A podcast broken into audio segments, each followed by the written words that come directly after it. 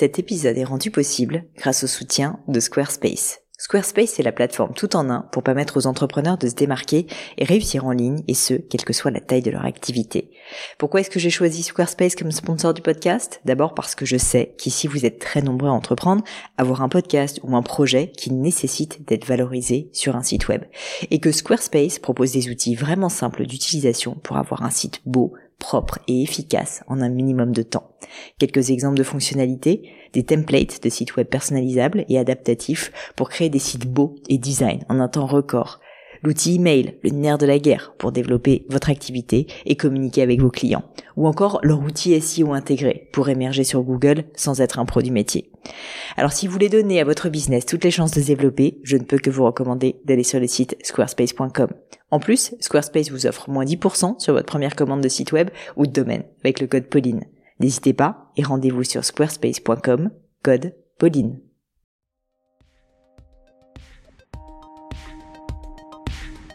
Mes chers amis, bonjour. Ici Pauline Léniaud et je suis ravie, ravie de vous accueillir pour un nouvel épisode du podcast. Et alors pour ceux qui ne le connaîtraient pas encore, ce podcast c'est un peu ma petite psychothérapie personnelle. J'y invite toutes les semaines des personnalités remarquables, des personnalités inspirantes, des personnalités que j'admire, qui ont des parcours atypiques et que j'ai envie de vous faire découvrir. Toute l'idée c'est simplement d'explorer autour de leur parcours, de leurs initiatives, de leurs grandes décisions, bah, finalement ce qui a fait leur succès, ce qui a fait leur parcours pour nous inspirer et devenir à notre tour la meilleure version de nous-mêmes. Aujourd'hui, j'ai l'honneur d'inviter sur le podcast un écrivain que j'admire énormément et que essayé d'avoir sur le podcast depuis de longs mois. Il s'agit d'Hervé Letellier. Hervé Letellier est connu notamment pour son roman L'Académie, que je vous invite d'ailleurs à lire, qui a reçu le prix Goncourt en 2020, dont j'ai parlé d'ailleurs dans le book club euh, de ce podcast. Mais avant ça, Hervé avait une sacrée vie. Mathématicien, journaliste culinaire, mais aussi journaliste scientifique, Hervé a touché à de nombreux domaines. Cependant, à 30 ans, il décide de se réinventer et de devenir écrivain. Il intègre alors le groupe mythique de l'Oulipo. Vous savez, ce groupe d'auteurs qui comprend des personnalités comme Boris Vian, Raymond Queneau, Georges Perec. Ce groupe est connu pour ses jeux de langue, pour les connexions qu'ils vont établir entre mathématiques et littérature. Comment rendre la littérature plus profonde, plus intéressante, au travers d'une structure mathématique, au travers de jeux de mots. C'est à la fois intéressant et ludique en même temps. Depuis son entrée à l'Oulipo, Hervé a écrit une soixantaine d'ouvrages, romans, nouvelles, théâtre et poésie. C'est un vrai mathématicien de la langue, si je puis dire, un poète de la contrainte. Et dans cet épisode, Hervé nous parle de son processus créatif, bien sûr, j'ai voulu rentrer dans le détail de ce sujet, son travail de documentation, comment il réfléchit à la structure de ses œuvres, ses réflexions autour de l'écriture même et du statut d'écrivain. On a également parlé de son enfance difficile, des enseignements qu'il retire de sa carrière d'écrivain ou encore de sa gestion du succès. Écoutez l'épisode jusqu'au bout et armez-vous d'incarner pour prendre des notes car Hervé nous livre des enseignements, je trouve, d'une grande sagesse. Mais je ne vous en dis pas plus et laisse place à ma conversation avec Hervé Letellier. Bonjour Hervé. Bonjour. Je suis enchantée d'être avec vous. Merci de nous accueillir dans ce lieu qui est assez euh, incroyable. Et alors, ça me donne assez envie de commencer tout de suite dans le vif du sujet par parler de processus créatif euh, et processus littéraire. Donc, on n'a pas une audience de personnes particulièrement littéraires, mais après ils aiment aussi beaucoup la lecture. Et donc je voulais euh, commencer par euh, parler de vos rituels d'écriture, comprendre vraiment votre manière de bah, de commencer et puis ensuite d'emmener un livre jusqu'à son bout. Euh, Est-ce que vous pourriez me prendre par la main? Euh, J'imagine que c'est peut-être différent à chaque fois, mais peut-être au travers d'un exemple, un des mm. derniers livres peut-être que vous avez écrit, et vraiment en fait m'expliquer Comment est-ce que vous avez l'idée initiale? Comment est-ce que, enfin, comment ça se passe concrètement de la phase de la recherche, la phase de l'idée, et puis ensuite la phase de l'écriture? Je suis très très curieuse justement de savoir qu'est-ce qui se passe dans la tête d'Hervé Le quand il écrit. Il n'y a pas de, il y a pas de logique, c'est-à-dire. Euh, j'ai pas de processus d'écriture spécifique, ni au niveau euh, de la méthodologie, ni au niveau de la pratique, et certainement pas au niveau de la thématique. C'est-à-dire, euh, je fais des livres qui sont tous différents les uns des autres, j'ai pas de, je vois après coup qu'il y a des continuités, je vois après tout qu'il y a des logiques, mais euh, au début, ça commence toujours avec euh, un désir et qui n'est pas forcément une idée. C'est très différent euh, le désir et l'idée, parce que, euh, par exemple, là, je suis en train d'écrire un livre qui est consacré à un résistant de la période 42-44 euh, j'ai pas l'idée du tout de comment je vais construire ce livre. C'est juste un désir d'écrire sur ce résistant. Et puis ensuite, euh, les choses vont s'agencer. Ça, je le sais. J'ai une confiance dans euh, d'abord euh, l'expérience, le travail et aussi ce qu'apporte la documentation. Hmm j'ai une très grande confiance dans la documentation. Pas, pas tout le temps euh, sur tous les livres, il y a des livres où c'est pas nécessaire. Sur euh, tous les livres, il y a une nécessité à un moment donné de se documenter parce qu'il y a des personnages qui ont des métiers, des personnages qui ont des passions. Et si on est euh, hors de leur passion parce qu'on n'est pas compétent, on perd une partie des lecteurs qui savent de quoi il est question. Et par exemple, si on a un spécialiste de l'art moderne qui adore la période, euh, je sais pas, euh, par exemple le cubisme, et si on lui raconte n'importe quoi sur Brax, ça ne passera pas. Donc il mm. faut se documenter, et en plus il y a un avantage considérable dans la documentation, c'est qu'elle amène de la, elle amène de la fiction, elle amène de la création, elle amène de la narration. Donc c'est dommage de s'en passer parce que c'est vraiment quelque chose qui est qui est riche. Donc j'ai pas de j'ai pas de processus. j'ai écrit une trentaine de livres à peu près. Sur les romans, il y a évidemment beaucoup plus de documentation. Sur ce qui est du format court, il n'y en a pas du tout. Et donc là, c'est juste de l'idée mise en forme. Par exemple, les petits contes, tout ce qui est les fables, tout ce qui est les poésies. Euh, je pense pas qu'on se documente pour faire une poésie. Mhm. Euh, ou alors elle est très très spéciale. et en revanche, sur tout ce qui touche à la au roman, là, on a besoin de, pour moi en tout cas, hein, j'ai besoin d'avoir euh, des éléments factuels sur lesquels m'appuyer pour créer du texte. C'est ça, des appuis solides finalement qui des vont appuis vous solides, permettre là, de vous construire. voyez à côté de vous, vous avez quelque chose sur la Drôme pendant la Résistance. Bon, j'avais besoin de ça. Euh, pourquoi? Parce que euh, ça fait partie, une fois de plus, de la facilitation du processus créatif, parce que ça va amener des idées nouvelles, parce que ça va amener des personnages nouveaux, et que vous en avez besoin. Et dans cette phase, vous écrivez en parallèle ou c'est vraiment plus une phase de, de d'absorption, on va dire. C'est une phase d'absorption. C'est une phase pendant laquelle je lis beaucoup, une phase pendant laquelle je prends beaucoup de notes et pendant laquelle je n'écris pas. Et à un moment donné, je me mets à écrire. Il se passe un truc. Et oui, ça s'est passé avant, une fois de plus, avec l'idée. Mais ce qui se passe, c'est que au moment où je me mets à écrire, j'ai derrière moi cette petite colline de documentation sur laquelle je m'appuie, à partir de laquelle je pars, euh, qui me donne une force initiale, quoi, comme si vous aviez euh, justement un plan incliné. Euh, sur laquelle vous pouvez glisser parce que vous avez toute cette documentation présente en tête. Avec ensuite, pour certains livres, la possibilité de la modularité, c'est-à-dire de revenir en arrière, de faire de l'insertion, de faire de la de l'enrichissement. Mais une fois de plus, euh, c'est un processus qui est différent pour chacun des mmh. ouvrages. Il n'y a pas de règle absolue. Enfin, en tout cas, moi, j'en ai pas. Est-ce que vous écrivez en général les livres de manière chronologique? C'est-à-dire, vous commencez par le début du livre et ensuite bah, peu à peu, vous écrivez la suite? Mais non, je pense même que beaucoup de livres mériteraient de commencer au deuxième chapitre. Je parle même pas des miens, je parle. C'est intéressant. Voilà. C'est-à-dire, euh, il y a ce désir de commencer toujours par une sorte de scène de présentation, et parfois c'est pas une scène qui est nécessaire. Donc moi, je suis assez favorable euh, dans la théorie du commencement, une théorie littéraire que je trouve vraiment très intéressante, de se poser la question de savoir euh, quelle est l'accroche initiale d'un livre. Et souvent, ça m'a amené à bouger des chapitres, à ne pas utiliser comme chapitre initial le premier. Mm. Alors c'est d'autant plus vrai pour moi que j'ai une tendance avoir euh, des récits qui sont des récits qui nécessitent la présentation d'une succession de personnages. Et donc le choix initial est un choix tout à fait personnel et qui permet de lancer le récit.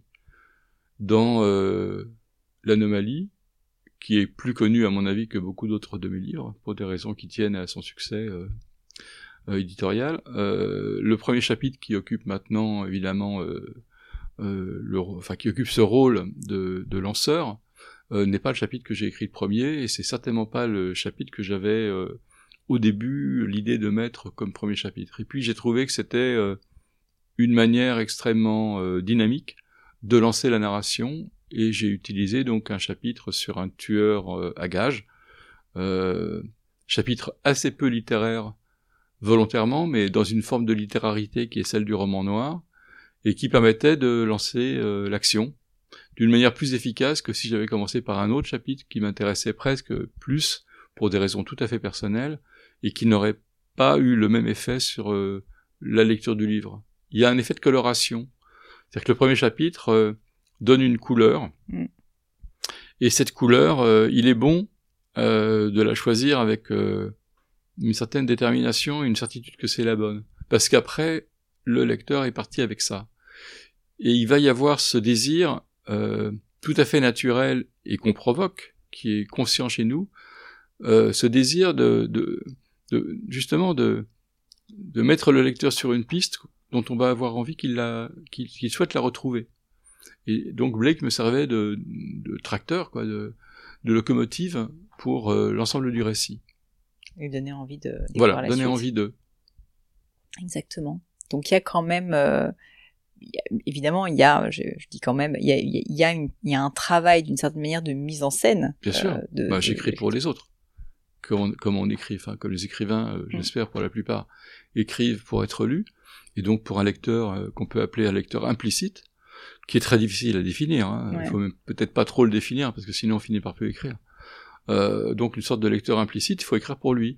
Et moi, mon lecteur implicite, c'est toujours un peu moi. C'est le, mon, je, souhaite écrire un livre que j'ai envie de lire. Donc, je pense que tous les écrivains font ça, mais c'est vraiment ni cathartique ni curatif. pour moi, l'écriture, c'est vraiment on n'écrit pas pour emmerder le monde, disait Raymond Queneau, et je suis assez d'accord avec ça. Donc l'idée, c'est de créer du récit euh, qui est un récit euh, euh, distractif, au sens très très, très positif du terme, qui tire en dehors, qui permet aux gens qui rentrent dans un livre de quitter leur vie pour entrer dans une autre vie, ou dans plusieurs autres vies. Et pour ça, il faut se préoccuper avant tout de, des fils narratifs et de comment on les organise pour que la traction et l'attraction, les deux en même temps, facile le français, euh, soit très puissante. Je, suis assez fascinée euh, par euh, votre travail de structure et vous parliez d'organisation à, l'instant et je serais curieuse de savoir si euh, d'une certaine manière vous vous laissez emmener par les personnages, l'histoire, la narration ou si après cette phase d'idée et de prise de notes, la, structure est très claire déjà dans votre tête. Alors j'ai compris que le début non, pas forcément, mais globalement dans l'ensemble, euh, notamment parce que bah vous, alors si on parle de l'anomalie, il y a quand même un, travail sur les chiffres qui est donc lié à tout, tout le travail autour de l'Oulipo, mais je veux dire il y a quand même un travail sur la structuration du roman et en plus c'est le cas aussi dans une pièce de théâtre naturellement. Euh, est-ce que ça c'est quelque chose sur lequel vous vous laissez emmener ou au contraire c'est vraiment quelque chose qui est très intentionnel de votre part et dès le début vous réfléchissez à la structure? C'est les deux, c'est-à-dire euh, j'ai dès le départ euh, une structure en tête mais cette vision est souple. Donc elle se laisse tout à fait c'est une pâte à modeler. Donc on a l'idée de ce qu'on veut faire mais malgré tout à un certain moment, les personnages peuvent l'emporter. On peut même euh, faire naître un personnage euh, dont on n'a pas idée de la, place qu'il va occuper et qui va grandir jusqu'à devenir beaucoup plus important que ce qu'on avait au départ anticipé. C'est le cas, par exemple, pour Blake, euh, qui occupe une place importante dans l'anomalie, dont au départ j'avais pensé faire un personnage relativement secondaire, mais qui, en fait, parce qu'il a ce, ce rôle de, fil, de tir, de corde, Mm. Euh, j'ai pas souhaité lui, lui retirer ce rôle-là. Et on se rend compte qu'il y a plusieurs cordes dans l'anomalie qui sont tirées en même temps, et que c'est peut-être pour ça que le livre avance assez vite. Mm. Mais euh, j'ai une idée de la structure, oui, c'est vrai. Je voulais les trois parties, je voyais pas comment faire autrement, ça me paraissait imposé par euh, la manière dont euh, je voulais traiter l'histoire, mais j'étais souple, c'est-à-dire que les, les, chapitres étaient modulaires, je les ai déplacés, j'en ai coupé certains, je me suis pas laissé, euh, comment dire, euh, enfermé dans le carcan de la, de la structure et de la contrainte, parce que c'est mm. un chapitre euh, assez compliqué que celui de la contrainte. Qu'est-ce qu'on en fait? Est-ce que c'est un outil? Est-ce que c'est un principe? Cette question des jours par ou lipo. Donc, pour moi, c'est un, pour moi, c'est un principe. C'est pas forcément un outil. Et comme ça n'est pas un outil, ça me permet d'en sortir et parfois de, de briser quelque chose qui est imposé par la contrainte mais qui vient comme un frein à la narration. Donc je me laisse pas ennuyer par euh, quelque chose que je me suis imposé au départ. Je considère que le livre y gagne, et si je, si je ne le suis pas, et donc j'obéis à ce que m'impose euh, la, fiction. Et une fois de plus, il y a un phénomène assez intéressant, c'est que les personnages, on, on se les est fixés au départ, et ils ont une certaine autonomie il se développe au fur et à mesure qu'on avance euh, autour d'eux et qu'on se dit tiens je pourrais lui faire Mhm. faire ceci, il pourrait avoir tel passé, euh, ceci pourrait expliquer tel comportement, donc je vais lui inventer euh, un traumatisme enfantin ou adolescent, je vais lui inventer un deuil, je vais lui inventer une rencontre et tout ceci vient au cours au fur et à mesure de, de, de l'écriture. C'est tout à fait normal que ça se passe comme ça. On a beau penser qu'on tire beaucoup de choses de son expérience personnelle, en fait les personnages ont une certaine autonomie euh, et c'est très bien qu'ils en aient une. Il faut que ce soit des gens qui euh, existent vraiment pour vous et qui vous réveillent le matin en vous exigeant, euh, enfin en exigeant de vous que vous continuez à raconter leur histoire. C'est presque eux qui tirent la fiction. Ah oui, c'est eux qui tirent la fiction. C'est bien que ça soit comme ça. Euh, c'est bon signe même que ce Mm. soit eux qui tirent la fiction.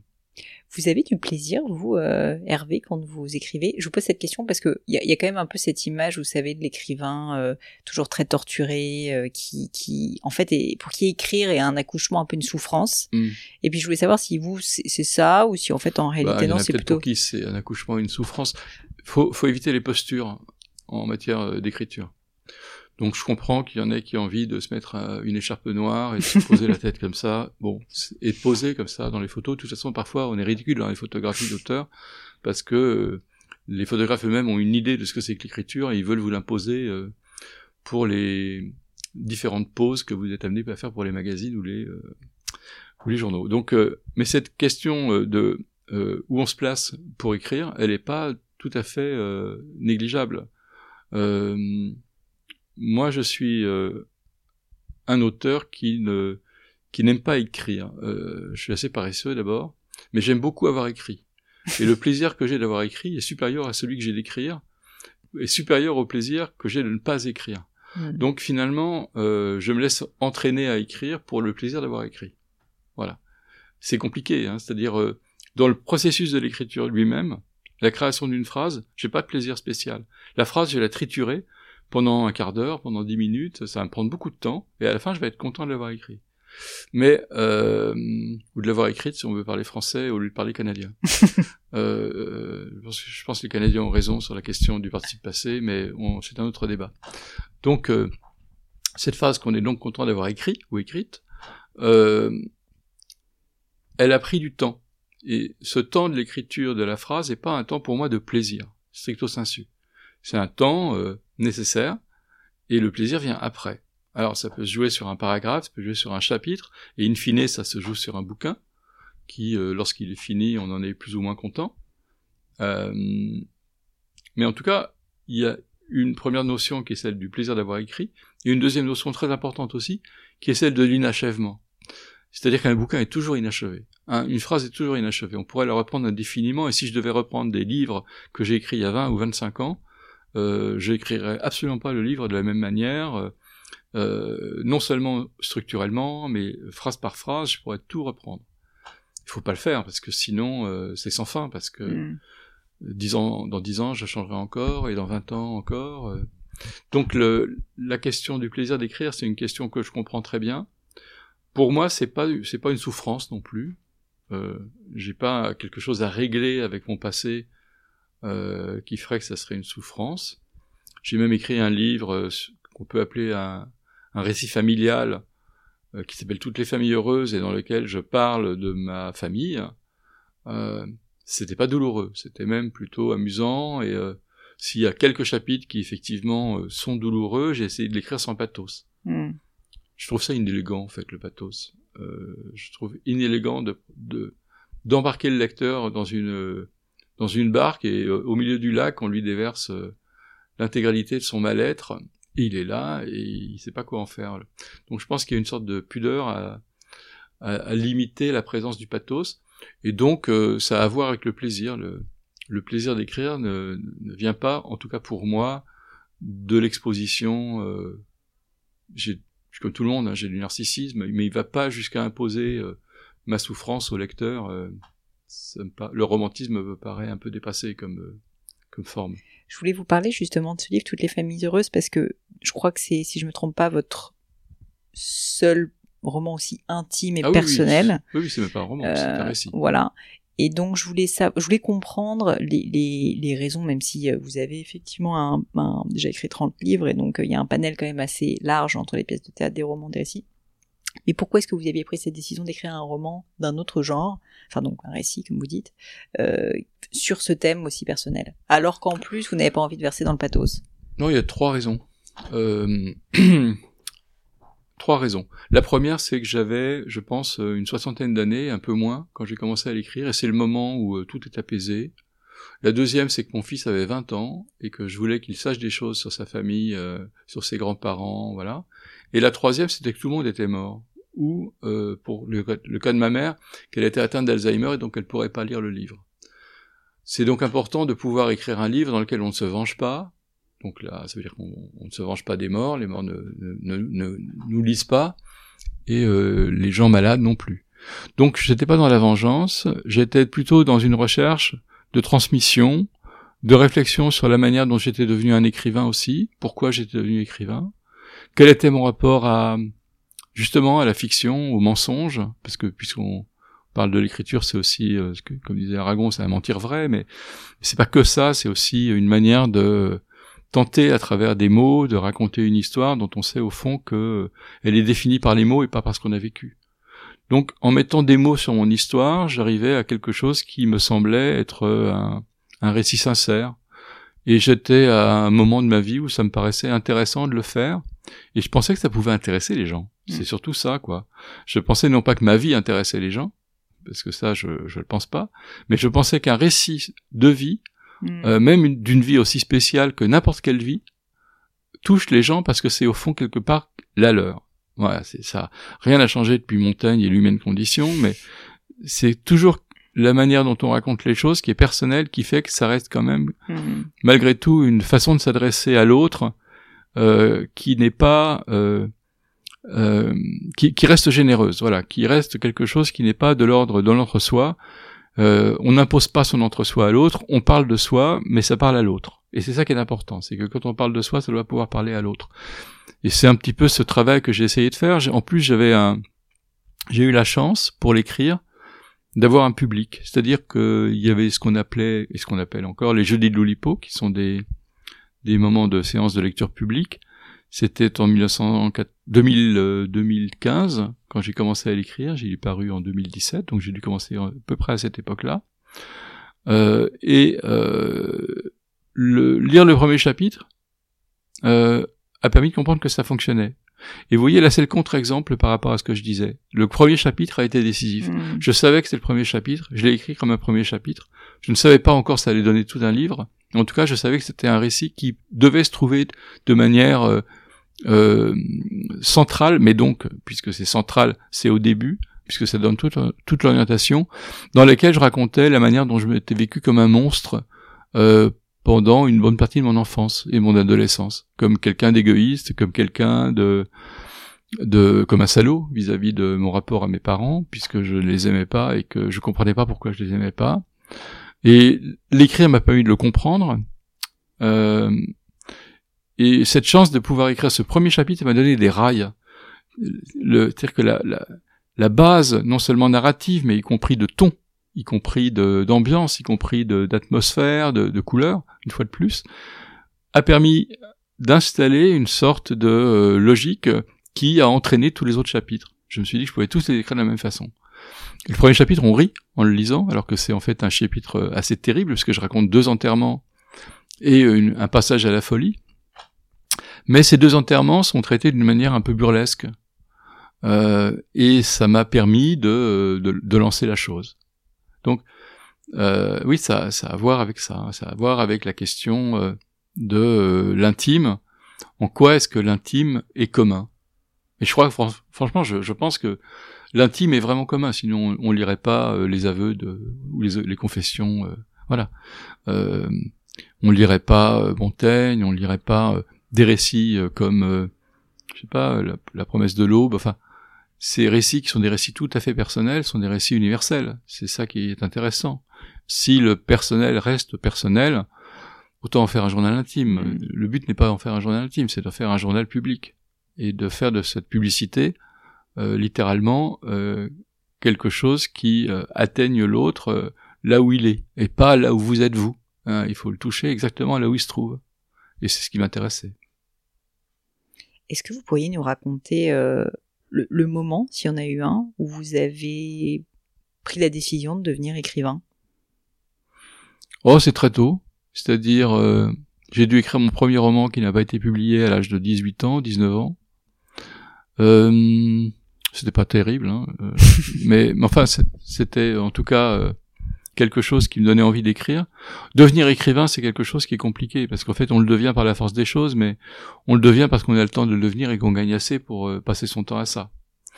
mais écrire, j'ai tout le temps eu envie. Je sais qu'à l'âge de 13-14 ans, je notais des choses, j'ai retrouvé un peu par euh, miracle euh, un petit carnet jaune euh, où je notais tout ce qui me plaisait dans les livres que je lisais. Donc ce sont des fragments, des citations, des, des phrases courtes, des formules. Et j'ai eu ça à partir du moment où j'ai commencé vraiment à lire des livres qui, qui quittaient l'univers du livre pour enfants pour entrer dans l'univers de, de l'adulte. Euh, et donc dès 13, 14 ans, je pense que j'ai eu envie d'écrire, sans vraiment imaginer qu'un mmh. jour je serais écrivain, mais juste écrire. Comment et je voyais pas ça contradictoire du tout avec un autre métier. C'est-à-dire, euh, je pouvais très bien faire des mathématiques et écrire, je pouvais faire euh, être architecte et écrire. Je savais pas ce que je voulais faire. Je suis certain que je ne voulais pas être écrivain. J'avais pas du tout, euh, j'étais pas un wannabe écrivain. D'accord. J'étais simplement quelqu'un qui envie, qui aimait écrire et qui était tout à fait prêt à avoir une deuxième vie, c'est-à-dire euh, à faire des mathématiques, à faire euh, du journalisme, écrire des romans parallèlement à ça. Sauf que euh, c'est très compliqué d'être dans l'écriture du journalisme et écrivain. C'est très compliqué. C'est deux écritures très différentes. Parce que les écritures sont tellement différentes qu'on n'arrive pas à faire la part des choses. Et parce qu'il faut faire un énorme effort pour quitter l'écriture journalistique, pour re-rentrer dans l'écriture d'auteur. C'est vraiment pas deux. C'est deux univers complètement différents. C'est presque un, un, exercice à faire en école de journalisme et en école de... S'il y avait des écoles d'écriture, ce serait de prendre un article de journal et de dire faites-moi un roman, et de prendre un bout de roman et de dire, euh, je sais pas, vous prenez la scène des barricades, dans, euh, dans la scène de Gavroche par exemple, mmh, dans, euh, dans Les Misérables, et puis vous décidez d'en faire euh, un reportage. Challenge. Mais oui, c'est intéressant. c'est un peu l'exercice de style. C'est ça. et vous prenez un, un magnifique reportage qui a été fait par euh, une journaliste amie euh, lorsqu'elle est allée sur euh, les scènes de l'Indonésie dévastée après le typhon et le tsunami. Il y avait eu les deux à la fois, un, typhon et un tsunami, et où elle raconte comment, pour envoyer ses fax, il faut qu'elle débranche les, enfin, les, les, prises électriques sur lesquelles on opère des gens, et on la laisse quand même débrancher, parce qu'il faut qu'elle recharge son portable, et qu'elle envoie les photos, parce que sinon il n'y aura pas d'argent qui va venir, et donc finalement l'enjeu, c'est à la fois de prévenir le monde qu'il se passe des choses, et simultanément d'opérer les gens blessés. Mm. Et on lui laisse recharger son portable. Quand vous avez cette, ce reportage-là, vous vous dites comment, qu'est-ce qu'on fait de ça dans un roman? Comment on le traite? C'est génial, comme vraie problématique. Comment est-ce qu'on raconte dans un roman une scène aussi dramatique? Mm pour revenir euh, à ce moment où vous avez commencé, enfin donc vous avez commencé à écrire, à un moment donné en fait donc vous avez effectivement plusieurs métiers et donc on peut en parler. Mmh. Euh, euh, donc les mathématiques c'est votre passion. Ça, ça a duré pas très longtemps en fait. Les mathématiques et le journalisme justement. mais à un moment donné vous commencez, donc enfin vous arrivez à avoir des opportunités pour travailler plus l'écriture et notamment via le cadre de l'Oulipo. Comment s'est fait cette rencontre aussi avec l'Oulipo? Et est-ce que vous pourriez nous expliquer, parce que ça fait dix fois qu'on dit ce mot, et je pense que les personnes qui nous hmm. écoutent ne savent pas forcément ce que c'est, est-ce que vous pourriez nous expliquer avec des mots simples ce que c'est?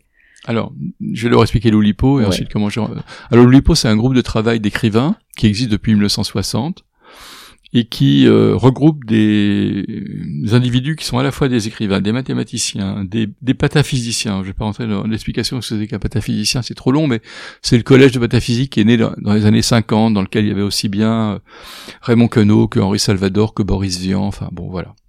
Euh, des musiciens, des artistes, euh, et qui s'est en gros éteint dans les années 70, après 68, ce qu'on peut comprendre.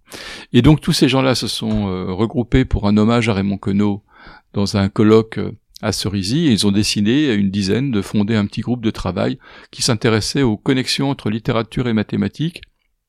Et au début, donc, ils s'intéressaient à ce qu'on peut appeler la structure en mathématiques, euh, en littérature, euh, et ils voulaient faire quelque chose qui ressemblait à un groupe de mathématiques qui s'appelait Bourbaki, mais ils voulaient faire pareil avec la littérature. Donc ils ont fondé un groupe qu'ils ont appelé Oulipo. Au début, ça s'appelait pas comme ça, mais ça a pris ce nom-là. D'ailleurs, c'est un succès aussi d'acronyme, hein, puisque Oulipo c'est assez rigolo comme nom. Donc euh, voilà. Donc c'était des, des individus que j'ai croisés moi 30 ans après leur fondation dans les années 90 parce que j'ai publié deux livres successifs chez euh, Paul Fournel qui dirigeait à l'époque les éditions Segers. Et mes deux premiers livres ont été publiés chez Segers et les deux livres étaient sans que je le sache oulipiens. Enfin sans que vous le sachiez. Oui, enfin c'était pas pour moi le je souhaitais pas faire des livres oulipiens, je faisais des livres comme je les sentais. Et objectivement, ils étaient oulipiens. Parce qu'il y avait un euh, lien donc avec les mathématiques. Oui, très fort. Le premier, c'était des nouvelles, et toutes les nouvelles faisaient 2000 signes, exactement 2000 hmm. signes. C'était pas du tout parce que je voulais être oulipien, c'était parce que le metteur en page du journal dans lequel je faisais mes nouvelles m'avait dit, euh, j'ai tout le temps en retard, il m'avait dit, tu fais chier, si tu les remets en retard, au moins fais-moi 2000 signes. Euh, comme ça, ça rentre exactement dans la page. Et vous étiez mis cette contrainte. Et je m'étais mis de faire 2000 signes. Donc quand la robe, quand la robe était rose, euh, et que je voulais une lettre de plus, elle devenait rouge. Voilà, et, et tout était comme ça, c'est-à-dire je transformais le texte pour que ça rentre exactement dans les demi-signes. Mhm. Et après, c'était pas vrai puisque une fois que c'est passé à la correction, euh, je me rendais compte que j'avais une insécable ou que j'avais un, espace fine qui, qui, bon, bref, ça changeait. Enfin, mon idée à moi, c'était de remettre 2000 signes. Et le deuxième livre était construit sur un jeu euh, sur un jeu qu'on appelle le jeu militaire, et c'était aussi une contrainte que je m'étais fixée, sans penser qu'à un quelconque instant ça allait éveiller l'attention de l'Oulipo. Euh, mon éditeur m'a proposé, donc Paul Fournel m'a proposé de venir une fois à une réunion de l'Oulipo. J'ai trouvé ces gens-là tout à fait charmants, et un an plus tard j'étais coopté à l'Oulipo, et j'ai appris qu'il fallait ne pas demander à rentrer à l'Oulipo pour y rentrer. Voilà.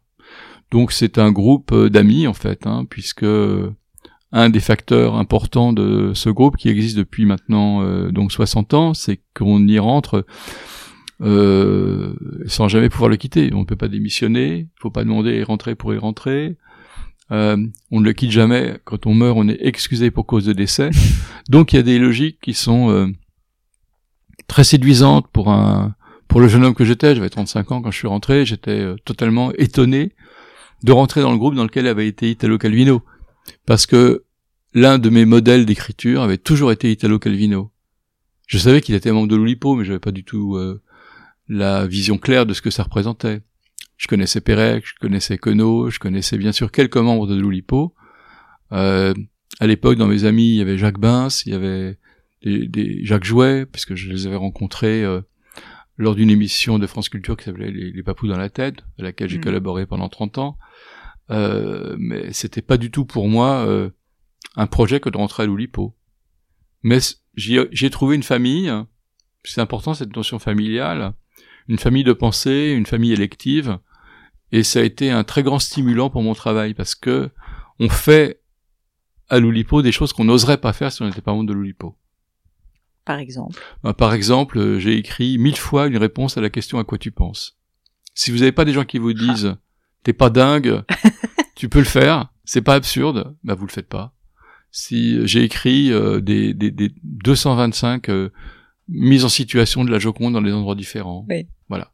Donc j'ai fait des choses comme ça que j'aurais sans doute pas eu l'idée de faire sans l'Oulipo, mm. que que j'ai trouvé euh, extrêmement amusantes à réaliser, qui ont donné naissance à autre chose, qui m'ont formé l'esprit, qui m'ont orienté vers ce que j'aimais le plus en fait dans le travail oulipien, qui était le jeu. Bah, c'est ça, ça répond un peu à la question sur le plaisir aussi, parce qu'il y a quand même une notion de jeu dans le oui, bien sûr. Bien sûr, c'est, mais vous parliez du plaisir d'écrire. Oui, oui. C'est pas tout à fait la même chose. Quand vous écrivez un texte oulipien qui va faire rire les autres, euh, on s'écrit pas forcément, on s'amuse pas forcément à, à l'écrire. Hmm. euh, c'est quand il est écrit, on se dit ah, c'est rigolo. je suis, même, je suis quand même un mec marrant là. voilà, là vous êtes content. Mais, mais euh, sinon, euh, c'est pas inhérent, c'est pas inhérent à l'écriture elle-même. C'est juste un, un, effet produit de votre travail d'écriture que de donner quelque chose de drôle. Il euh, y, a, y, a, plusieurs choses très dures à faire en écriture. Euh, c'est faire rire, ça c'est vraiment très très dur en fait. C'est un et la chose la plus dure, je crois que c'est faire peur. Et ça, je me suis jamais euh, lancé là-dedans. Peut-être un challenge. Mais c'est mais c'est un vrai défi ça. Mais c'est c'est très difficile. Shining, ça fait peur. Stephen King, ça fait peur. Mm. Euh, quand j'ai lu le Horla de Monterland, de Maupassant, ça fait peur. Ça fait peur. Euh, j'ai lu quelques livres qui me faisaient peur. Donc, euh, le secret de faire peur, Lovecraft, ça fait peur. Donc c'est très compliqué. Euh, et, et, la chapeau, quoi. Faire, faire rendre, rendre quelqu'un triste en racontant une histoire triste, c'est facile. Voilà. Mm. Le, vraiment, faire rire et faire peur, c'est très difficile. Peut-être que c'est les deux choses qui sont les plus euh, humaines et animales chez nous. La peur, c'est la base de l'animalité. C'est pour ça que les animaux existent et qui survivent, parce qu'ils ont peur. Et euh, ce qui fait la définition presque de l'être humain, en tout cas du primate supérieur, c'est le rire. Donc c'est ces deux choses qui sont euh, où le corps est en, enfin où il y a du corps quoi. Hmm. Où le corps est en jeu dans l'écriture. Le corps de l'autre, hein, le corps du lecteur. Donc euh, euh faire faire hérisser les poils de la peau parce qu'on a un peu peur, c'est formidable d'arriver à faire ça. Vous parliez de la notion de famille, vous disiez que c'était important. C'est vrai qu'on imagine souvent l'écrivain assez seul et donc ça revient toujours à cette question aussi du plaisir et, donc euh, lié à la solitude. Euh, le fait d'avoir des personnes avec lesquelles interagir, qui vous challenge, avec lesquelles vous pouvez faire des jeux, ça a été pour vous une source de créativité, d'après ce que je comprends? Ça reste relativement solitaire quand même, c'est-à-dire on se, on se voit tous les mois, mais euh, une fois par mois, ça fait pas. Oui, c'est dans votre bureau. oui, oui, mais 29 jours euh, par mois, on est quand même dans son bureau.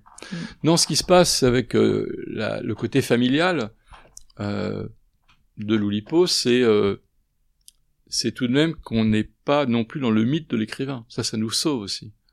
Parce que le mythe de l'écrivain, euh, c'est quand même euh, des sables mouvants pour beaucoup d'auteurs. Qu'est-ce que vous voulez dire?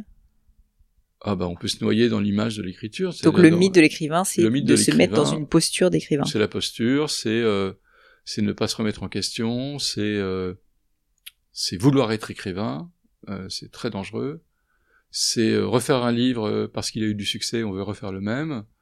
Euh, on, on, se répète, quoi. Il y, y, a, toute une série de choses qui sont des pour lesquelles l'Oulipo sert vraiment de garde-fou. Et aussi l'ego.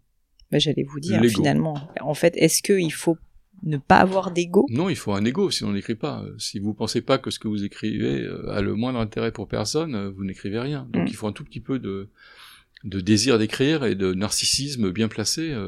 Il faut un peu de narcissisme quand même pour écrire. Mais euh, euh, il faut aussi, à un moment donné, pour ne pas prendre euh, le risque de, une fois de plus, de la répétition ou euh, de se regarder écrire, ce qui est la pire des choses, il faut euh, se confronter à, à l'idée que le, le, succès n'est rien. Il y a des gens géniaux à l'Oulipo qui vendent 200 livres. Mm. Et lorsqu'on a vendu un million cinq, comme moi avec Anomalie, on doit se poser euh, la question de savoir si c'est si important que ça, quoi. Et d'ailleurs, vous dites, euh, je l'ai lu dans plusieurs interviews, que finalement, pas, que c'est un hasard, mais disons que pourquoi l'anomalie versus l'un autre de vos livres? Alors il y a certainement des raisons, mais ah, vous, remettez, vous remettez quand même, j'ai l'impression, en cause, en tout cas, l'attachement au succès. Oui, enfin, pour l'anomalie, euh, je dois avouer quand même qu'il y a des raisons spécifiques à ce succès, qui sont des raisons qui sont liées au livre, mais des raisons aussi qui sont liées aux facteurs extérieurs que je ne maîtrisais pas. Mm-hmm. Euh, on peut les énumérer. Le livre euh, qui a été écrit assez rapidement en 2019 est paru au moment où on était en plein dans le confinement. Donc le titre lui-même, qui était un mauvais titre, on m'a dit dix fois de suite, c'était pas bon titre. Ah, Finalement, il est devenu un très bon titre. Ouais, moi je trouve que c'est un très bon titre. Non, mais c'est a posteriori. C'est-à-dire, a priori comme ça, c'est pas forcément un formidable titre, mais c'est un petit côté kundérien que j'aimais bien. De toute façon, euh, j'aimais bien ça. donc le le facteur confinement, le facteur que le facteur évasion du livre, le facteur distraction du livre, le facteur euh, disons euh, des dizaines de enfin une dizaine de personnages, voyager dans le monde entier, un, livre mondial au mmh. moment où on pouvait pas bouger, vrai. où on devait dîner avec six personnes maximum, sinon on avertissait la police. Mmh. Enfin, des situations totalement aberrantes euh, ont fait que le livre a bien commencé, a bien marché, et que lorsqu'il a reçu la bande rouge du concours, ça a eu un effet d'entraînement et multiplicateur considérable. J'en ai vendu 45 000 au moment où le livre est arrivé au moment du concours, et euh, quasiment euh, dix fois plus euh, avant Noël, et puis encore trois fois plus au fur et à mesure de la vie du livre. Donc le, le phénomène donc là est extérieur, c'est-à-dire c'est la bande rouge, c'est tout ça.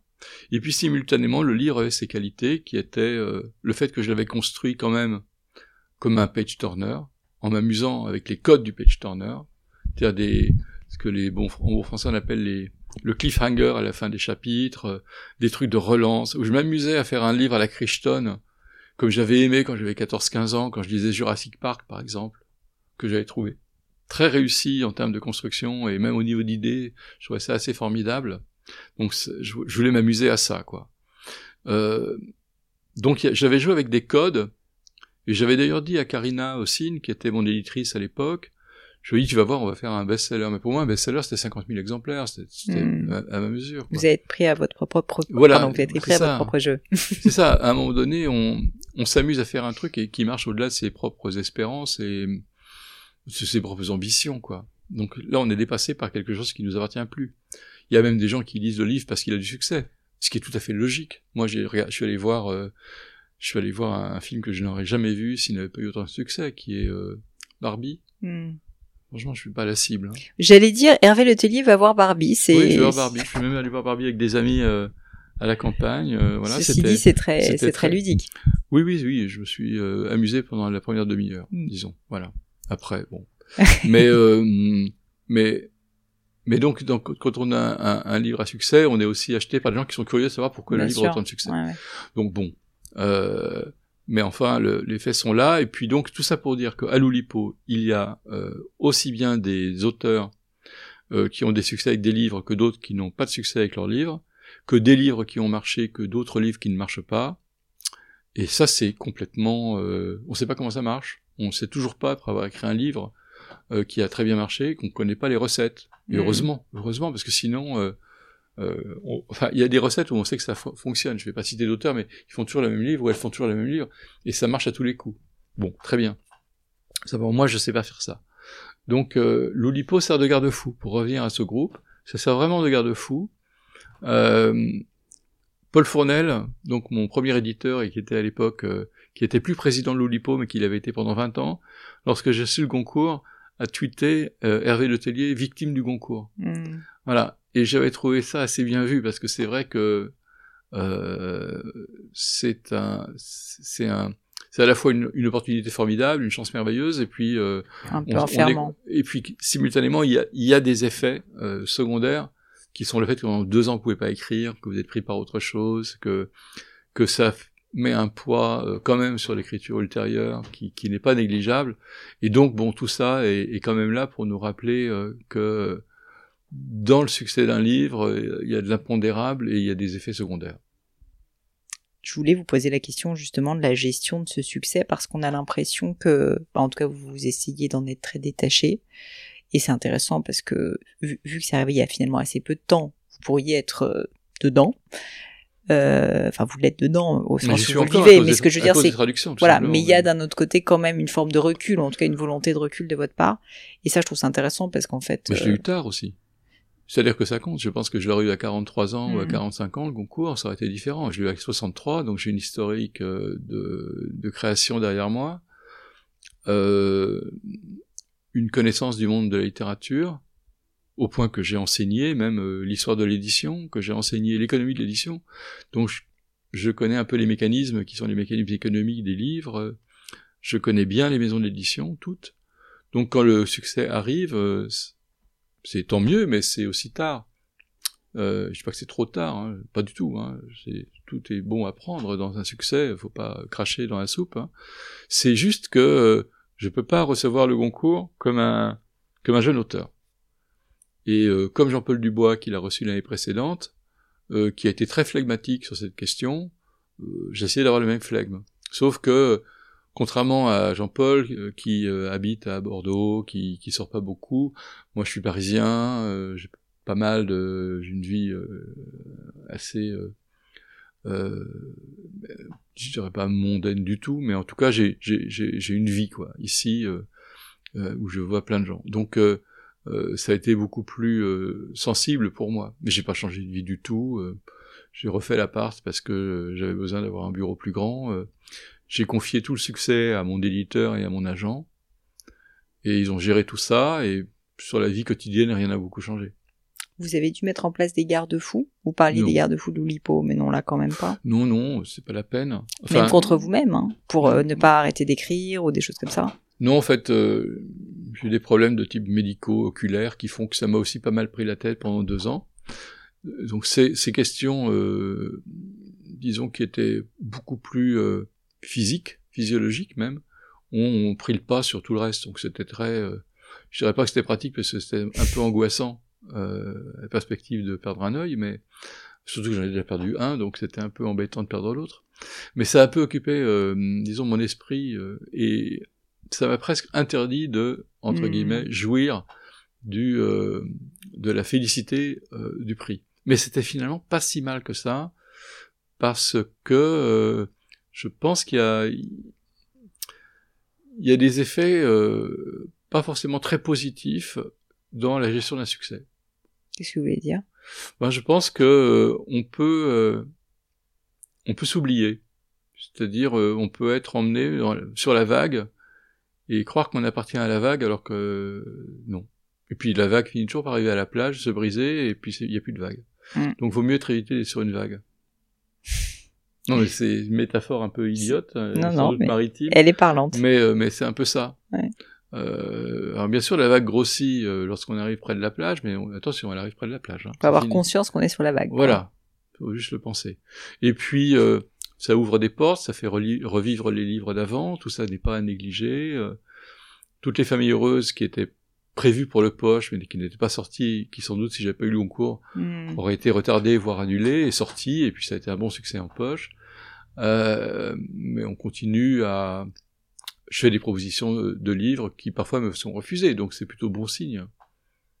Pas sur les livres, mais sur le fait que, ouais, voilà. que, que voilà, quand je propose quelque chose d'un peu trop expérimental et un peu trop compliqué, on me le refuse. voilà, tu vois, l'éditeur auquel je le propose me le refuse. Donc, euh, donc le, le, succès de l'anomalie n'a pas euh, quand même tout changé et c'est tant mieux. Non, ça change pas grand chose en fait. Euh, et je suis pas sûr que ça change beaucoup chez beaucoup d'auteurs. Je pense que beaucoup ont la sagesse de, de relativiser. Euh, euh, mais c'est un danger. C'est un danger. Nous, on est très solitaires. Je pense que c'est très différent si on était dans quelque chose qui euh, qui serait de l'ordre de la représentation permanente, oui, c'est-à-dire comédiens, musiciens. Ouais. Eux, vraiment, le succès peut être destructeur. Mm. Mais nous, qu'est-ce que ça change? On passe quand même pour écrire 80% de notre temps chez nous et 3% de notre temps en représentation. Hmm. Et dans des contextes qui sont pas des contextes où on a besoin de gigoter sur scène. Euh, c'est très très non mais c'est vrai, c'est très très différent. Et on n'est pas reconnu dans la rue. Ouais, ça, ça fait une grosse différence. C'est une grosse différence, c'est qu'on n'est pas des personnages publics. Euh, le nom peut être connu, mais c'est vrai que le visage l'est rarement. Non, enfin, je, peux, je peux prendre un train euh, tranquillement avec quelqu'un qui lit en face de moi l'anomalie et je résiste au plaisir Ça doit être drôle d'ailleurs. C'est moi. Vous aimez? Vous êtes page combien? Ça vous a plu? Non, il n'y a aucun danger que je sois reconnu, ça arrive très très hmm. très peu. Hervé, euh, pour terminer l'épisode, j'ai toujours quelques questions un peu personnelles, si vous acceptez que je vous les pose. Bon, bien sûr, je n'y réponds pas, ça pose aucun problème. Vous pourrez me dire non. La première, c'est est-ce que vous avez vécu dans votre vie un grand échec, qui sera un peu votre plus bel échec, si je puis dire? Puis surtout, qu'est-ce que vous en avez tiré comme enseignement dont vous pourriez nous parler? Ouais, bah, bien sûr. C'est pas des échecs professionnels en général. Ça, ça peut être les deux. Des échecs, oui, oui, bien sûr. Ben, je l'explique d'ailleurs dans toutes les familles heureuses. J'ai, j'ai pas sauvé quelqu'un. Là, c'est un vrai échec vous aimez quelqu'un, la personne meurt, et vous savez qu'elle meurt parce que, quelque part, euh, vous ne pouviez pas la sauver. Mais ça, c'est un échec. C'est le, le, plus gros des échecs. Euh, c'est de, se, de croire qu'on peut sauver quelqu'un. L'échec, c'est de croire qu'on peut sauver quelqu'un. Non, l'échec, c'est de ne pas le sauver, mais, euh, mais le drame, c'est de croire qu'on qu'on pouvait le sauver. Merci. S'il y avait quelque chose qui était à refaire, qu'est-ce que vous referiez différemment? Oh, je sais pas. Ça, franchement, c'est une question euh, un peu complexe parce que il y a des milliards d'embranchements dans la vie euh, et on, à la fin, on se dit qu'on a eu un destin entre guillemets qui a abouti à ceci et, on se place dans le présent pour juger le passé. Mon présent, ça va. Euh, je sais vraiment pas euh, ce que j'aurais pu changer à un moment donné. Hmm, j'ai trop de regrets pour en privilégier un, on va dire. voilà. Bonne réponse. Qu'est-ce que vous trouvez beau? Ça peut être au sens métaphorique euh, ou vraiment. Ce que je trouve beau Littéral. Euh, notre petitesse. C'est-à-dire le fait que on puisse regarder le ciel euh, la nuit et, et se projeter dans, dans notre infini, enfin, dans l'infinité de notre petitesse. Ça, je trouve ça formidable. Donc, qu'on puisse se ramener à, à, quelque chose de minuscule. Des moments de sublime. Ouais, c'est pas forcément du sublime d'ailleurs. Je suis pas sûr de mots. Mhm. Mais ce sont des moments, enfin, parce que le sublime c'est très précis dans la philosophie, donc je, mhm. je vais pas dire ça. Non, ce que je trouve beau, c'est euh, le fait qu'on puisse s'oublier, c'est-à-dire en tant que qu'on puisse se rendre compte qu'on est qu'on est rien, voilà. Et la difficulté, et ce que je trouve laid, au fond, parce que c'est c'est la contraposée de la question, ce que je trouve laid, c'est de s'attribuer trop d'importance. J'allais vous poser la question. J'allais vous poser la question, qu'est-ce qui vous irrite? Ah, ce qui m'irrite, oui. Bon, bah, ce qui m'irrite, c'est euh, c'est les. Il y a plein de choses qui m'irritent. Voilà, plein de choses. Et le fait de se La troisième poussette dans le bus. Vous voyez, c'est voilà, ça, ça m'irrite. Mais alors, une meilleure question, c'est peut-être, hein, une meilleure hein. question, c'est peut-être qu'est-ce que vous trouvez laid, justement. Et donc, vous disiez le fait de se donner trop d'importance. Non, non, ce que je trouve laid, c'est, euh, c'est, c'est, c'est les comportements. C'est pas, euh, euh, que le lion dévore la gazelle, je, trouve ça naturel. Voilà. Euh, que l'être humain humilie un autre, non, c'est pas, c'est pas terrible. Voilà, ça je trouve ça moche. Voilà. S'il n'empêche que parfois nous humilions sans le vouloir des autres, d'autres personnes, mais euh, c'est c'est la société qui est, qui est pas qui est moche. C'est voilà, la société est moche quoi, vraiment. Je trouve qu'on pourrait faire de la terre un jardin et qu'on est juste en train de la, bousiller, voilà. Et ça c'est quelque chose qui me préoccupe vraiment. Hmm. Est-ce qu'il y a une maxime ou une citation qui vous tient particulièrement à cœur, que vous pourriez partager avec nous? Peut-être, euh, alors soit une que vous avez écrite, soit quelque chose qui vous a inspiré par le passé? Non, il y en a une que j'ai mis en exergue, de, que j'ai attribué à Victor Misol, que j'aime bien, qui le, le, vrai, le vrai pessimiste sait qu'il est déjà trop tard pour l'être. Ça, je l'aime bien.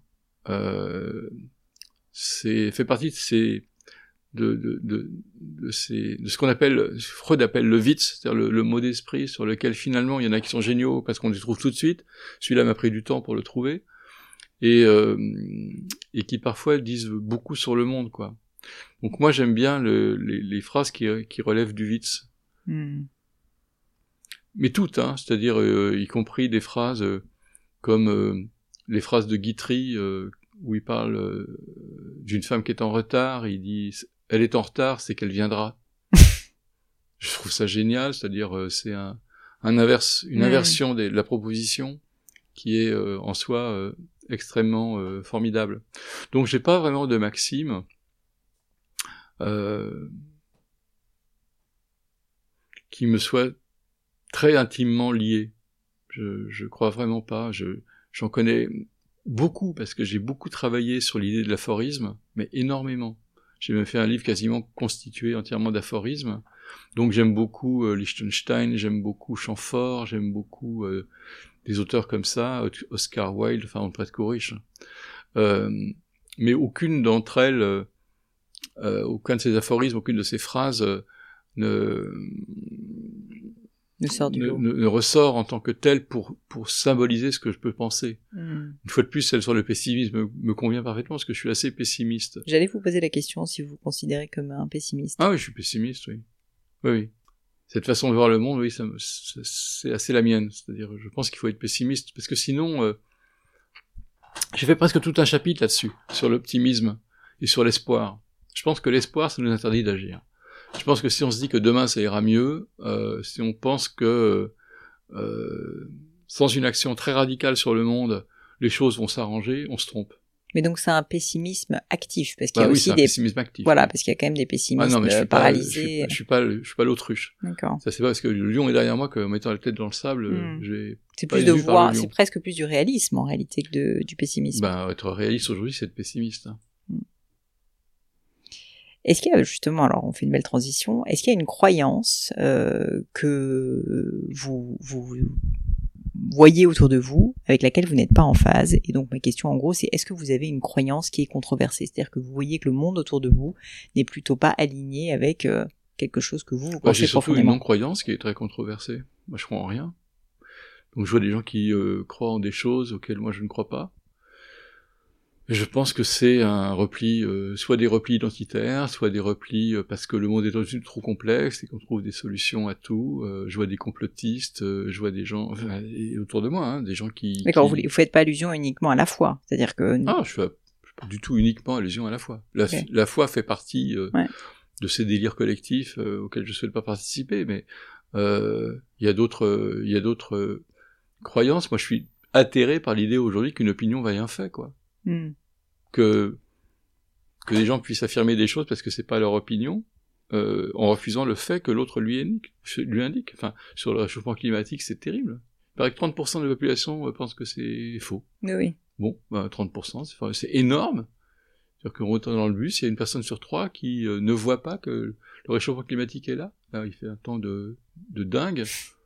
Euh, et ça participe évidemment de ces évidences que les gens nient, quoi. Mm.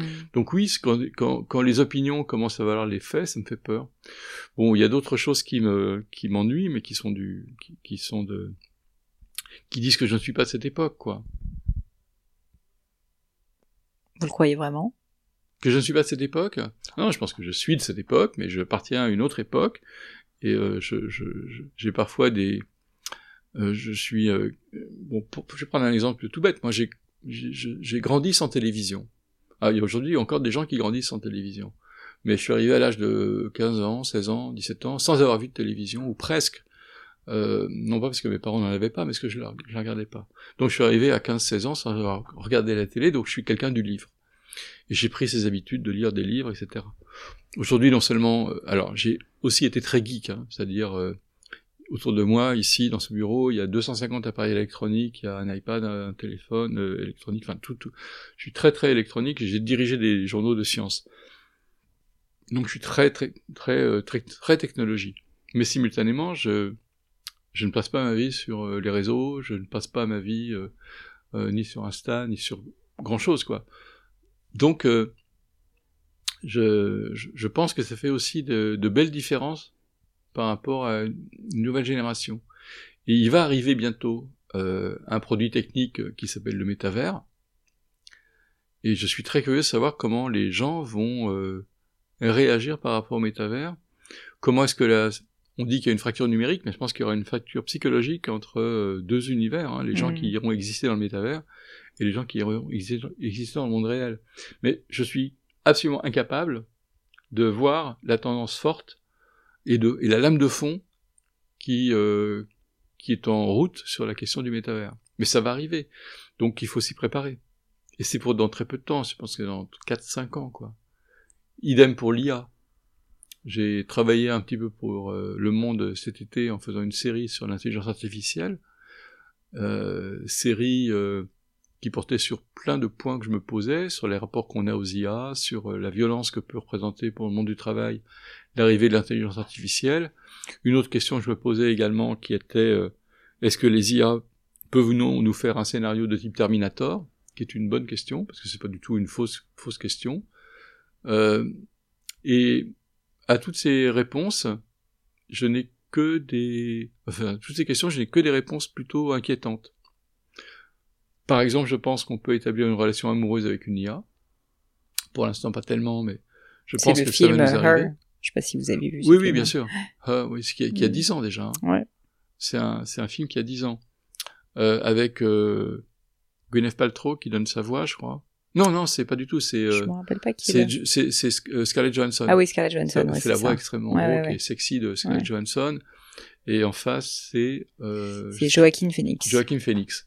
Oui, c'est un film très intéressant. Mm. Euh, donc je pense que ça, ça va nous arriver.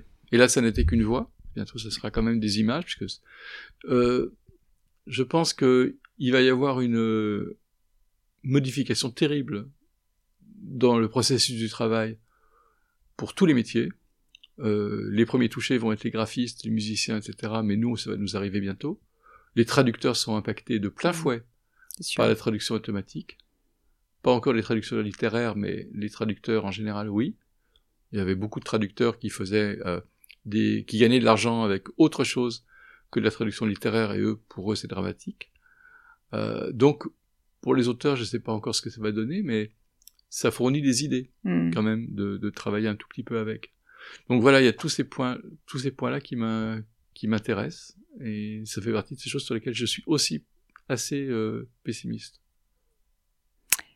Dernière question pour vous, enfin deux dernières questions pour vous. Est-ce qu'il y a un sujet sur lequel vous avez changé d'avis? Beaucoup. Vous vous rappelez mhm. Beaucoup. Un en particulier Oh ben, ils sont tellement nombreux que je pourrais les énumérer. j'ai changé beaucoup, j'ai beaucoup changé d'avis en politique. Euh, alors je reste bon. Enfin moi en politique que, que sur les gens politiques, voilà. J'étais très manichéen, c'est-à-dire euh, pour moi, euh, moi qui étais engagé à l'extrême gauche quand j'étais adolescent, qui suis resté très longtemps, et qu'il reste encore, c'est-à-dire que je pense toujours euh, que la société est organisée en classe, qu'il aurait changé euh, considérablement les choses, que ça marche sur la tête, que c'est pas normal que 1% de la population possède 50% du patrimoine, enfin tout ceci me paraît d'une évidence absolue. En revanche, euh, mes amitiés aujourd'hui euh, ne tiennent plus du tout compte des critères politiques. Je peux être ami avec des, avec des gens qui ne, ne pensent pas du tout comme moi, et ce sont des amitiés très fortes, et, et ça nous amuse de penser différemment. Alors que quand j'avais 20-25 ans, des positions très opposées aux miennes, ça mmh. pouvait m'agacer. Aujourd'hui, je m'en fous. C'est plus du tout important. Euh, ça, c'est pour les questions politiques. Peut-être aussi euh, sur les questions du couple. J'ai aussi euh, beaucoup évolué. Voilà. sur les questions des rapports amoureux aussi. Alors c'est sans doute le vieillissement, c'est sans doute quelque chose qui est lié au corps, qui est lié à, à la manière dont on se vit en tant que euh, qu'être sexué et, euh, être sexuel. Euh, où là j'ai beaucoup évolué, je suis devenu euh, euh, beaucoup moins certain de choses dont j'étais absolument persuadé quand j'avais 20 ans. Voilà. Et puis sinon, euh, euh, littéralement parlant aussi, mes, goûts ont beaucoup évolué. C'est-à-dire que euh, je suis, enfin, ils se sont approfondis en même temps. C'est-à-dire qu'il y a des, il y a des livres dont euh, j'étais persuadé qu'ils étaient mes mantras quand j'étais, quand j'étais jeune adulte, disons, et qui aujourd'hui ont, ont, quitté mon panthéon parce que je me rends compte qu'ils m'ennuient. Vous en avez un en particulier Voilà. Non, non, non, je vais pas citer d'auteurs, mais il y a, y, a, y a, des auteurs qui, qui vraiment euh, euh, m'ont constitué à un moment donné de, dans mon écriture et qui aujourd'hui euh, sont sortis de mon univers. Hmm. Euh, et d'autres, ils sont rentrés pour y rester définitivement. Mais ceux de mon enfance, c'est-à-dire Gary, euh, Queneau, Calvino, Borges, et je pourrais en citer comme ça, Flaubert, Faulkner sont restés. Mais d'autres, vraiment que j'aimais un peu par snobisme, parce que tout le monde disait que c'était formidable, et que j'avais réussi à m'en persuader, bah, aujourd'hui non. Voilà. Un auteur qui est complètement sorti de mon panthéon, c'est Céline. Je trouvais Céline, euh, c'était choquant, c'était séduisant d'être un célinien quand on avait 25 ans et quand on était d'extrême gauche. Aujourd'hui, je trouve que c'est juste un connard. Voilà. Ça fait partie de mes évolutions, c'est-à-dire, euh, je lis l'écriture de Céline, je vois vraiment pas ce que des universitaires qui ont fait toute leur carrière là-dessus peuvent trouver. Je trouve que c'est en fait assez, euh, c'est assez éructant. Et au fond, c'est un, c'est moins intéressant qu'Aragon. Euh, c'est beaucoup moins intéressant qu'Aragon. C'est beaucoup moins intéressant que Malraux, pour prendre des auteurs de l'époque. Et puis euh, plus tard, moins intéressant que Blondin. Hmm. Euh, donc non, Céline, non. Il a sorti, enfin, il est sorti assez naturellement de de, de, mes, de mes lieux d'admiration. Là, j'ai relu euh, un auteur qui, qui, rebattait, que plus personne ne lit, mais tant mieux. Euh, J'avais trouvé un, très intéressant les, les, livres de Rebattet, bien qu'antisémite notoire. Je, je, ce qui m'intéressait, c'était le style de Rebattet. Aujourd'hui, je trouve pas ça intéressant. Hmm. Alors que, vraiment, adolescent, j'étais tenté de, de, de, chercher dans ces gens qui appartenaient à l'action française, à, à, la réaction la plus vile euh, qui pouvait exister, à la collaboration avec le nazisme, à l'antisémitisme euh, vraiment viscéral et sanglant, je trouvais, je, je, retrouvais un certain intérêt littéraire. Aujourd'hui, je regarde et je suis plus du tout admiratif et euh, j'ai un certain dégoût. Et je reste assez stupéfait de voir que ça occupe encore une place importante dans l'univers dans l'univers universitaire. Alors, vous me faites une belle transition parce que ma dernière question, c'est au sujet des livres. Alors, avec vous, c'est mm. un vaste sujet. Mais vous me parliez des livres qui vous ont marqué et qui sont restés avec vous. Est-ce qu'il y en aurait un ou deux que vous pourriez partager avec nous qui ont été particulièrement marquants? Et pourquoi? Oui, alors on a toujours envie de répondre que c'est compliqué de répondre à ça, mais on, se dit en fait que c'est une, bonne action de répondre. Tout parce à que, fait. parce qu'il faut que les gens euh, lisent et, et qu'ils lisent des livres euh, qui sont des, des, des, livres de passage à la lecture, c'est-à-dire qu'ils leur permettent, une fois qu'ils les ont lus, de se dire envie d'en lire d'autres. J'en recommanderais un de Calvino, euh, c'est Marco Valdo, qui est à mon avis un des plus beaux livres sur euh, sur la poésie de la classe ouvrière, c'est-à-dire un, livre où un jeune ouvrier euh, manutentionnaire, on sait pas très bien quel boulot il fait, il est marié, il a trois enfants, il vit en ville, d'ailleurs le sous-titre c'est Où les saisons en ville, vit toute une série de petites aventures, des petites aventures euh, où on sent que c'est un paysan exilé.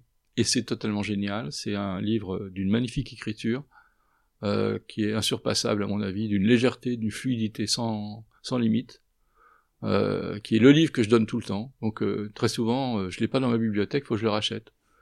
Donc ça c'est un premier livre. Et puis un deuxième livre que je recommanderais, c'est un livre de poésie pour changer un peu, parce que c'est on lit pas assez de poésie et on lit pas assez de poésie contemporaine. Voilà. Donc euh, je vais prendre un auteur contemporain, je vais prendre un ami, je vais prendre Victor Pouchet, et je vais prendre La Grande Aventure. Euh, c'est un livre de poésie qu'il a publié chez Grasset. La poésie, c'est quelque chose qui est compliqué. On est toujours à la limite entre le entre le, grandiose, enfin la volonté de faire du grandiose, et le, risque du ridicule. Hmm. Euh, et Victor, il est à la limite, c'est-à-dire qu'il est sur la, ligne de crête euh, de cette, euh, de cette, de ce qu'on appelle la poésie aujourd'hui, où il fait des, où il parle de l'amour, il parle de la, du rapport au monde d'une manière extrêmement simple, avec des mots de tout le monde, euh, et où ça, ça n'est pas de la prose. Euh, on voit qu'il y a euh, une rythmique, on voit qu'il y a une, et c'est une rythmique qui n'est pas forcément liée justement à la syllabe, mais qui est une rythmique liée à notre mental, à notre manière de, de lire de la poésie. Euh, et c'est formidable parce que ça raconte la vie aujourd'hui. Voilà. Et donc ça s'appelle La Grande Aventure. La Grande Aventure, Victor Pouchet, je ne connaissais pas. Et bah, vous m'avez donné envie de le lire. Bah, j'ai fait la préface, et quand je fais une préface, c'est vraiment que j'aime beaucoup. Et eh ben dans ce cas, ça sera noté et je mettrai les notes, euh, chers amis, de ces ouvrages et de ces références dans euh, les notes de l'épisode. Merci mille fois Hervé. Merci à vous. Je vous remercie. Et si jamais on, on souhaite en savoir plus sur vous, est-ce que vous pourriez dire à, aux personnes qui nous écoutent, au-delà de lire vos livres, de les découvrir, donc pas uniquement l'anomalie justement, euh, moi et François Mitterrand, là je l'ai sous les yeux grâce à vous, euh, Winston, mon dîner avec Winston, c'est comme ça C'est une pièce de théâtre. Exactement. C'est un, un, texte qui est compliqué à lire parce que c'est du théâtre. Lire du théâtre, c'est jamais simple. Donc, et moi et François Mitterrand, d'ailleurs, vous me disiez qu'actuellement il est au théâtre. Oui, mais c'est un texte écrit aussi pour être lu. Donc plus facile. C'est une conférence. Où est-ce que vous conseillez aux personnes qui nous écoutent de suivre vos actualités euh, Est-ce qu'il y a un endroit particulier, un Je suis pas très efficace pour pas ça. très efficace. Peut-être on suit votre. Les actualités des auteurs, c'est une fois tous les ans, faut bien le dire. au mieux. au mieux. Donc euh, on n'a pas vraiment. Euh, je suis pas euh, le 12 à Carcassonne, le 25 à Narbonne, vous voyez ce que je veux dire On n'est pas dans ce processus-là. Euh, non, j'ai quelques livres qui vont sortir dans l'année l'année prochaine. J'en ai quatre qui vont sortir en même temps. Quatre en même temps. Bah quatre, pas en même temps, mais dans oui, oui, il faut quatre dans l'année, c'est énorme. Et qui sont tous très différents les uns des autres. Toujours des deux collaborations, parce que je collabore souvent avec des avec des gens. Je, je travaille avec Martin Jarry, qui est un formidable peintre donc on fait un livre ensemble euh, où j'ai fait des textes sur ces sur ces peintures. Euh, j'ai fait des textes sur des musiques euh, réalisées par, euh, enfin composées par Sylvain Moser, qui est un musicien ben, presque classique contemporain. C'est un hommage à Satie, à Debussy, à Massenet. C'est des solos piano, c'est absolument formidable j'ai fait des musiques dessus. C'est consacré au jardin parisien. Donc voilà, je, je c'est pas pour tout de suite, mais ça va sortir un jour. Ça va sortir un jour. Merci mille fois Hervé pour votre temps. Bye bye les amis, c'est la fin de cet épisode, mais avant de vous quitter, quelques détails en plus. D'abord pour toutes les infos sur le podcast et cet épisode, ça se passe sur paulinegno.com, vous aurez tout promis, juré. Aussi, si vous souhaitez me contacter pour me poser des questions, me proposer de nouveaux invités, eh bien n'hésitez pas à le faire directement sur LinkedIn, Instagram ou YouTube, je vous attends. Enfin, encore mille merci de m'avoir écouté jusqu'ici, j'espère de tout cœur que ça vous a plu et je vous dis à très vite pour un nouvel épisode.